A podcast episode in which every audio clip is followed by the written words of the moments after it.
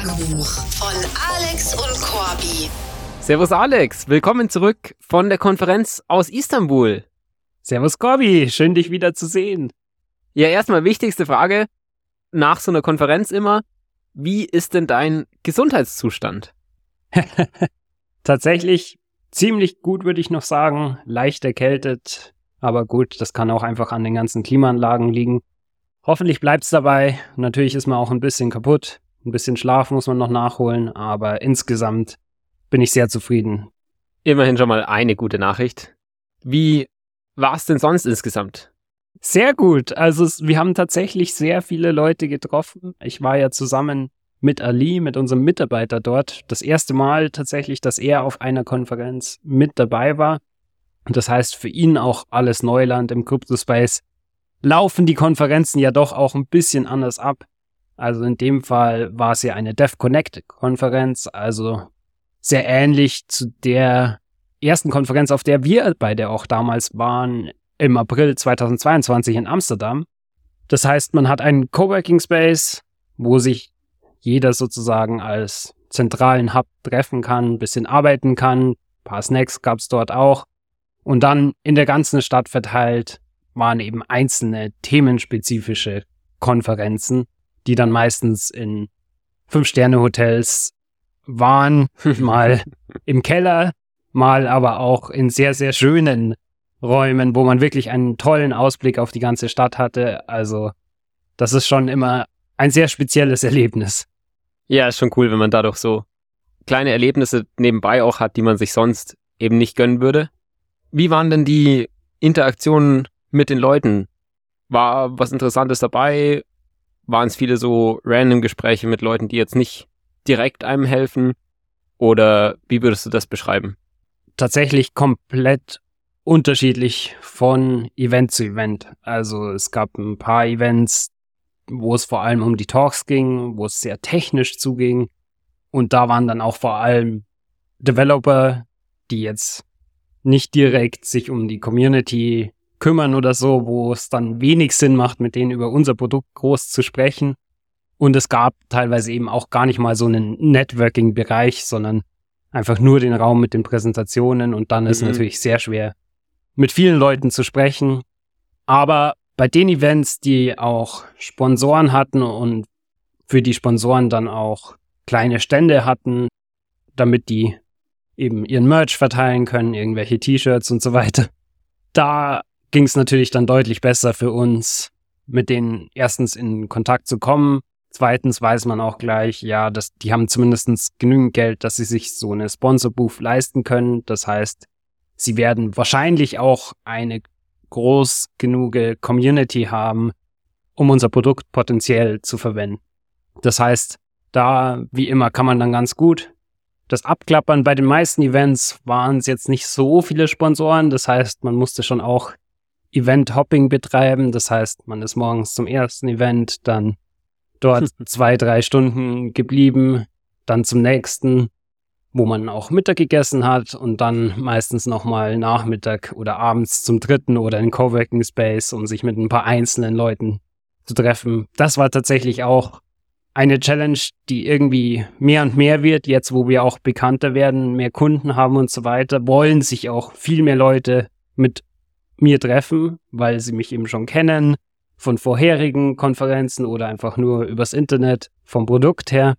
Und das Ganze zu koordinieren ist tatsächlich nicht so einfach, weil natürlich keiner genau weiß, wie jetzt ihr Schedule aussehen wird bei der Konferenz. Es ist ja alles sehr unklar, doch sehr äh, spontan und sporadisch auch noch, wo man Tickets für welche Events bekommt.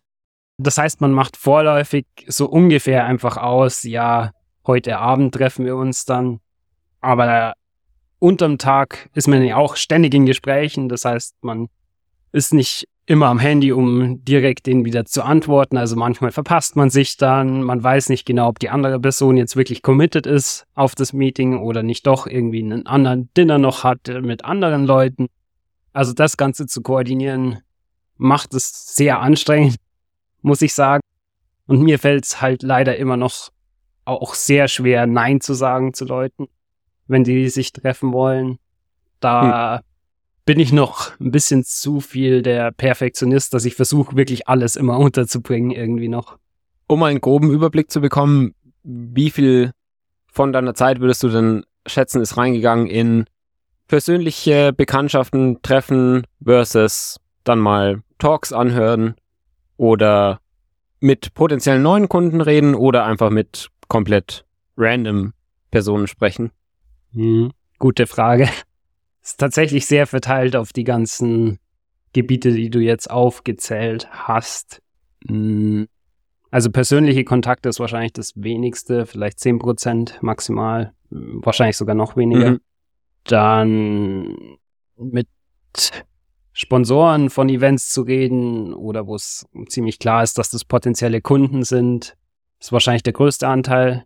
Also irgendwie hm. so 50 Prozent der ganzen Zeit. Und hm.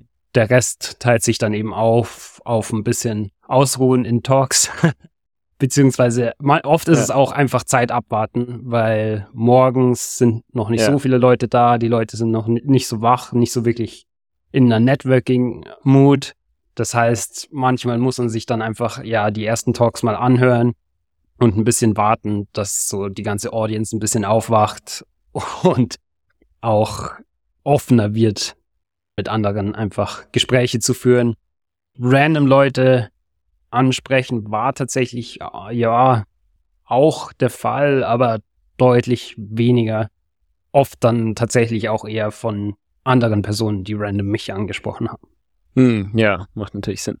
War dann bei den Events eigentlich meistens offensichtlich, wer die Sponsoren waren? Du hast ja schon erwähnt, bei ein paar Events gab es Sponsor-Booths. Da ist es ja dann ziemlich eindeutig, dass man hingehen kann. War das bei allen Events so? Oder gab es auch Events, ich erinnere mich zurück an Amsterdam, wo es eben sehr schwierig war, jetzt zu erkennen, wer ist eigentlich ein Sponsor oder ein potenzieller Kandidat, mit dem man reden sollte, versus wer ist einfach nur Besucher? Ja, also die Sponsoren generell weiß man natürlich die Namen, sind auf jeder Folie drauf bei der Präsentation und so, aber natürlich ist es nicht immer hm. straightforward, welche Personen jetzt zu diesem Sponsor gehören die bei dem Event teilnehmen. Also vor allem bei den technischen Events, wie ja. vorher schon erwähnt, wo eigentlich nur der eine Raum für die Präsentationen da ist. Da ist es dann einfach sehr schwer zu wissen, ja, mit wem soll man jetzt sprechen, außer vielleicht mit denen, die die Talks geben. Was war denn insgesamt so von deiner Seite aus das Highlight von der gesamten Konferenz? Bisher ist das Highlight auf alle Fälle, dass ich noch nicht wirklich krank bin. nee, Witze beiseite. Das Highlight haben wir uns tatsächlich für den letzten Tag aufgehoben. Und zwar war das der Hackathon, der diesmal wieder extrem riesig war. Also, wir wissen es ja von mm. Amsterdam. Und das Ganze nochmal doppelt so groß ungefähr. Also, es, glaube ich, waren über 50 Krass. Sponsoren alleine. Nicht jeder hatte zwar eine Booth, aber es war wirklich ein Riesenraum, nur voller Booths, die man halt wirklich einen nach dem anderen abklappern konnte. Natürlich waren da auch schon einige Nutzer von uns dabei. Also mit der Graph habe ich zum Beispiel sehr lange gesprochen. Aber mhm, viele kannten uns auch noch nicht. Und da, glaube ich, sind echt ganz gute Leads bei rumgekommen. Natürlich, bei dem Hackathon haben diese Leute an der Booth natürlich auch ein sehr starkes Incentive mit den Hackern, die beim Hackathon sind, zu sprechen, möglichst auch einen guten Eindruck zu schaffen, weil sie ja wollen, dass die ja. Teilnehmer am Hackathon auf ihr Produkt aufbauen. natürlich haben wir das Gespräch auch nicht nur aus der Perspektive geführt, hey, wir haben hier ein cooles Tool, wollt ihr es vielleicht ausprobieren, sondern schon auch so ein bisschen gesagt, ja, bisher verwenden wir für unsere Support Automation Lösung nur den Text der Frage und vielleicht könnte man ja jetzt beim Hackathon irgendwie die On-Chain-Daten noch mit einbinden und wie man das eben am besten macht für ihr Produkt sozusagen. Haben wir da ein bisschen gesprochen, obwohl wir natürlich am Ende da jetzt nichts bauen bei dem Hackathon, sondern wieder nach Hause geflogen sind. Also insgesamt muss ich sagen, der Split von Ali und mir hat wirklich super geklappt. Also wir haben uns auch eigentlich in der Früh haben wir uns nicht getroffen, weil meine Events meistens früher gestartet sind als Alice. Ist auch von meinem Schlafrhythmus äh, ganz praktisch. Und den ganzen Tag über haben wir uns nie gesehen, weil es einfach so viele Events gab und wir uns halt aufgeteilt haben. Also wir haben das Ganze sehr effizient gemacht, nicht irgendwie doppelt Leute angesprochen oder so, sondern jeder versucht mit möglichst vielen bei den Events, wo er hingegangen ist, zu sprechen. Und abends haben wir uns dann tatsächlich kurz gesehen, nochmal ein Catch-up gemacht, was so los war. Mhm. Ich habe mich schon ein bisschen gewundert, weil ich von unseren Konkurrenzprodukten noch gar niemanden gesehen habe auf der Konferenz und die ja doch bei den letzten Konferenzen auch mitvertreten waren. Aber an einem Abend hat Ali tatsächlich gemeint, dass er Marva getroffen hat. und scheinbar war das Encounter ziemlich komisch, würde ich es jetzt mal betiteln, weil Ali kannte natürlich die Gründer von Marva noch nicht oder hat sie noch nie getroffen. Aber ja. tatsächlich derjenige, der von Marva da war, kannte Ali scheinbar oder hat am T-Shirt eben aus dem mm. QA gelesen, ist deswegen auf ihn zugekommen und hat so ein bisschen Gespräch eben angefangen und Ali da so ein bisschen auch ausgefragt, muss man tatsächlich sagen, weil Ali wusste ja nicht, dass das ein Konkurrent ist. Könnte ja auch sein, dass er ein interessierter Kunde ist. Hm. Ja. Ali hat eben so gemeint, ja, er wollte schon die ganze Zeit fragen, von welcher Community er denn überhaupt ist oder welche Community er managt. Mhm. Aber er kam eben gar nicht dazu, weil der Marva-Gründer ihn einfach ständig irgendwelche Fragen gibt. Irgendwann hat der Marva-Gründer dann so gedroppt, dass wir ja seine Idee geklaut haben. What? Krass, das hätte ich ja auch nicht erwartet. Dass entweder er der Auffassung ist, dass wir es gemacht haben, oder einfach nur provokant zu unserem Employee sagt. Sowas ist schon heftig. Ja, man weiß natürlich nicht, was da genau ablief, ob das ironisch gemeint war oder ob er einfach gerade schlechte Laune hatte, weil irgendwas vielleicht nicht so lief, weil er gerade mit vielen Leuten gesprochen hat, äh, die gemeint haben, dass sie Awesome QA verwenden vielleicht. Das passiert ja. natürlich. Ich meine, ich hatte auch wieder mit Leuten gesprochen, die Marvel schon verwendet haben, aber dann von Marvel gechurnt sind, weil sie nicht für das Tool bezahlen wollten. Das sind natürlich auch für uns dann keine guten mm. potenziellen Customer, yeah. wenn sie für Marvel auch nicht bezahlen wollen. Das heißt, ja, man weiß immer nicht, warum Leute jetzt so drauf sind, wie sie sind. Wir hatten ihn ja beide auch schon mal getroffen und da war er total normal drauf. Also war ich ein bisschen überrascht davon. Ja, hatte ich auch das Gefühl, super korrekter Typ. Hätte ich ihm jetzt nicht so zugetraut. Ja, man weiß halt nie genau, was bei ihnen genau abgeht. Ja. Ja, jetzt als nächstes steht natürlich dann an mit den ganzen neuen Kontakten, die wir dort gesammelt haben, was doch einige sind, nächste Woche Follow-ups zu machen, zu schauen, wie viele von denen können wir in unseren Free Trial konvertieren. Es sind ja sehr unterschiedliche Kontakte, manchmal direkt der Community Manager, manchmal ein random Developer vom Team, die man dann natürlich auch ein bisschen unterschiedlich im Funnel betrachten muss, bis man sie eben in den Free Trial bekommt. Was mir aber diesmal auch sehr gut getan hat, muss ich sagen, dass ich wirklich nur mit dem Mindset reingegangen bin, dort zu arbeiten, ich war natürlich davor noch nie in Istanbul, deswegen wäre es auch super spannend gewesen, ein bisschen Sightseeing sozusagen zu machen. Man hört das auch von anderen Teilnehmern mhm. bei der Konferenz immer mal wieder, ja, hier haben sie einen Tag eben Sightseeing gemacht, aber mir persönlich taugt es viel mehr, wenn ich mich wirklich nur auf Arbeit konzentriere, weil dann noch irgendwie Sightseeing zwischen rein zu drücken, ist sehr schwierig, weil es meistens, man sieht zwar dann vielleicht irgendwelche tollen Moscheen, zum Beispiel in Istanbul. Aber man erlebt es nicht wirklich, weil man halt total kaputt ist, weil man weiß, okay, in einer Stunde muss ich schon wieder bei ja. dem nächsten Event sein. Und da die Erwartung eben ganz rauszunehmen, dass man irgendwas an Sightseeing macht, ist, glaube ich, genau das Richtige und lieber dann nochmal als Urlaub dorthin. Ja, das macht Sinn. Das hatte ich mir auch schon bei anderen Konferenzen gedacht, wo wir so waren. So, man sieht vielleicht mal zwischenzeitlich den Eiffelturm oder irgendwelche coolen Sehenswürdigkeiten. Und irgendwie ist es cool, dass man dort war, aber gleichzeitig hat man halt, selbst wenn man so von Event zu Event geht und zwischenzeitlich irgendwelche Sachen nebenbei sieht, jetzt nicht wirklich das Erlebnis gehabt, dann so diese Stadt besichtigt zu haben. Von dem her gute Einstellung, gutes Learning, auch für die nächsten Male. Und dann bin ich mal gespannt, wie es mit den Follow-ups weitergeht. Ist natürlich ein Haufen Arbeit, der damit auf einen zukommt. Aber ja auch sehr gute Opportunities. Jo, also Sales war diese Woche unterwegs auf der Konferenz. Merkt man auch gleich in unserem internen Awesome QA Discord war auch eigentlich gar nichts los. Also bin ich jetzt mal sehr gespannt, was denn so passiert ist beim Rest vom Team Corby. Ja, tatsächlich ging viel an der Migration weiter. Da sind wir in den letzten Schritten. Da sind auch Augustin und ich ja viel einfach nur privat am Kommunizieren, weil es dann doch in manchen Sachen einfach in Chats schneller geht als in dem strukturierten Setting von Threads und Channels. Das heißt, dort haben wir auf jeden Fall Fortschritte gemacht und beim Shaping von dem Human Live Chat, den wir ja auch angehen wollen, dass quasi Moderatoren oder Support Agents Fragen beantworten können, die User im Web-Chatbot stellen.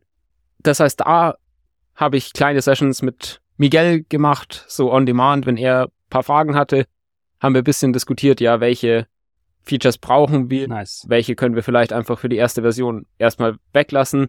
Du hattest ja davor schon mal sehr guten Input gegeben, den Flow mit ihm geshaped. Dadurch, dass jetzt so die ersten Figma-Screens auch da waren, konnte man da eben auch nochmal visualisierter und konkreter drüber sprechen und hat auch einfacher den Allein-Kontext, was ja sonst nicht immer so einfach ist, wenn nicht beide Leute die gleiche Muttersprache haben. Ansonsten gab's aber neben der Produktentwicklung auch noch eine kleine Extra-Podcast-Aufnahme, denn wir wurden von Startup Insider Ach eingeladen. stimmt, das war diese Woche. Wie, wie kam es denn dazu und wie lief das eigentlich ab? Tatsächlich haben wir vor zwei Wochen eine E-Mail erhalten von Startup Insider, dass sie regelmäßig Media Talks machen, in denen sie andere Podcasts oder Newsletter über das Thema Startup interviewen und dadurch, dass sie mitbekommen haben, dass wir das Startup-Tagebuch als Podcast machen, waren sie da jetzt auch interessiert, mit uns so eine Aufnahme zu machen und haben uns eingeladen, dass wir einfach mal den Podcast vorstellen. Witzigerweise, was ja schon so war, wir haben irgendwie beide die E-Mail bekommen und haben uns kurz abgesprochen, hey, wer hat denn Lust, das zu machen? Da war ja ursprünglich gedacht auch, dass es direkt schon in der Woche passiert und da hätten wir quasi beide noch Zeit gehabt dafür. Interessant war es schon, dass wir beide mehr so waren, so, ja, es ist auf jeden Fall eine Opportunity, die wir annehmen müssen. Und so, wenn es der andere nicht macht, macht man es schon. Aber es war jetzt auch keiner so excited darüber, Ja, das dieses stimmt. Podcast-Interview zu führen. Einfach weil man wirklich da nochmal merkt, ja, wir sind nicht intrinsisch die Leute, die Spaß dran haben, solche Gespräche und viele Interaktionen nach außen hin zu haben. Aber wir waren natürlich auch nicht extrem abgeneigt. Und es ist eben, wie schon gemeint, eine super Opportunity. Die haben ja auch einiges an Following und auch eine gute Brand schon dahinter. Das heißt, auf jeden Fall haben wir das dann angenommen. Wir haben uns kurz abgesprochen und dadurch, dass du dann auch nach Istanbul bist, hat es eben gepasst, dass ich das übernehme. Es wurde dann einmal noch kurz verschoben, aber hat sehr schnell geklappt. Also zwischen der ersten Einladungs-E-Mail und der Podcastaufnahme vergingen weniger als eine Woche. Und tatsächlich war das Gespräch dann auch sehr entspannt. Also da waren mehr oder weniger zwei Praktikanten oder sehr frische Interviewees, die dort den Podcast gehostet haben. Und die haben dann einfach Fragen gestellt dazu, wieso wir den Podcast machen, wie wir überhaupt darauf gekommen sind, wie es abläuft, was es vielleicht für andere Konsequenzen noch hat. Also es war wirklich ein gutes Gespräch. Wir verlinken es auch mal in der Beschreibung von dem Podcast, damit ihr es euch anhören könnt, wenn ihr Lust drauf habt. Ja, mega nice, dass du das übernommen hast. Hast du wirklich auch echt gut gemacht, Corby. Ich denke, es ist einfach sehr wichtig, dass man solche Chancen, wenn sie sogar schon proaktiv von außen kommen, auch annimmt und etwas draus gemacht. Also Vielleicht jetzt schon etwas spät, aber willkommen an alle neuen Hörer, die uns durch die Startup Insider Folge gefunden haben. Jetzt habt ihr auf alle Fälle mal gehört, wie so eine normale Folge bei uns beim Startup Tagebuch abläuft. Ja, ansonsten gibt's wieder weitere Updates zu Product und Sales in den nächsten Folgen vom Startup Tagebuch. Wir reachen ja auch langsam schon fast Folge 100. Das heißt, knapp zwei Jahre schon sind wir dabei. Wird auf jeden Fall spannend, wie es da weitergeht. Bis dahin, eine erfolgreiche Zeit. Macht's gut. Ciao. Ciao. Boom! Das war's mit dieser Woche vom Startup Tagebuch von Alex und Corby. Wenn ihr uns unterstützen wollt, überlegt doch mal, wer von euren Freunden am meisten Startup interessiert ist und schickt ihm diesen Podcast. Außerdem freuen wir uns natürlich über jede Bewertung oder persönliches Feedback. Macht's gut und bis zur nächsten Woche vom Startup Tagebuch.